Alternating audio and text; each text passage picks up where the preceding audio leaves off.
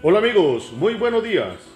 Sean todos bienvenidos a este su programa, Conociendo el Territorio.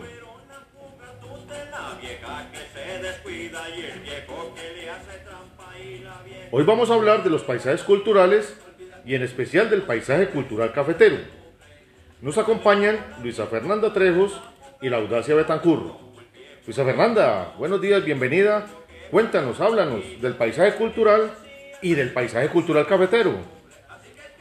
Se trata de un paisaje cultural en el que se conjugan elementos naturales, económicos y culturales, con alto grado de homogeneidad en la región que constituyen un caso excepcional en el mundo. Y ahora hablemos de nuestro paisaje cafetero. Se destaca por ser una región de incomparable belleza, de la que se hace parte en cultivos de café, zonas de bosques nativos y corredores biológicos, que son estratégicos para la conservación de la biodiversidad mundial. Muy bien, Luisa Fernanda, buena esa nota que tienes para todos nuestros amigos y que sepan de paisaje cultural y paisaje cultural cafetero.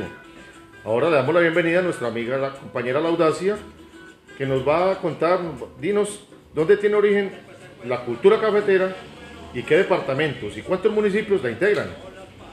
Hola, Mira, la cultura cafetera tiene origen común en la colonización antioqueña y su gente se caracteriza por su espíritu emprendedor, laborioso y amable. A partir del cultivo del café y su comercialización, se han consolidado un conjunto de tradiciones y manifestaciones que son orgullo regional y nacional, la arquitectura, las expresiones culturales, la gastronomía, las fiestas y tradiciones y el vestuario típico de la región.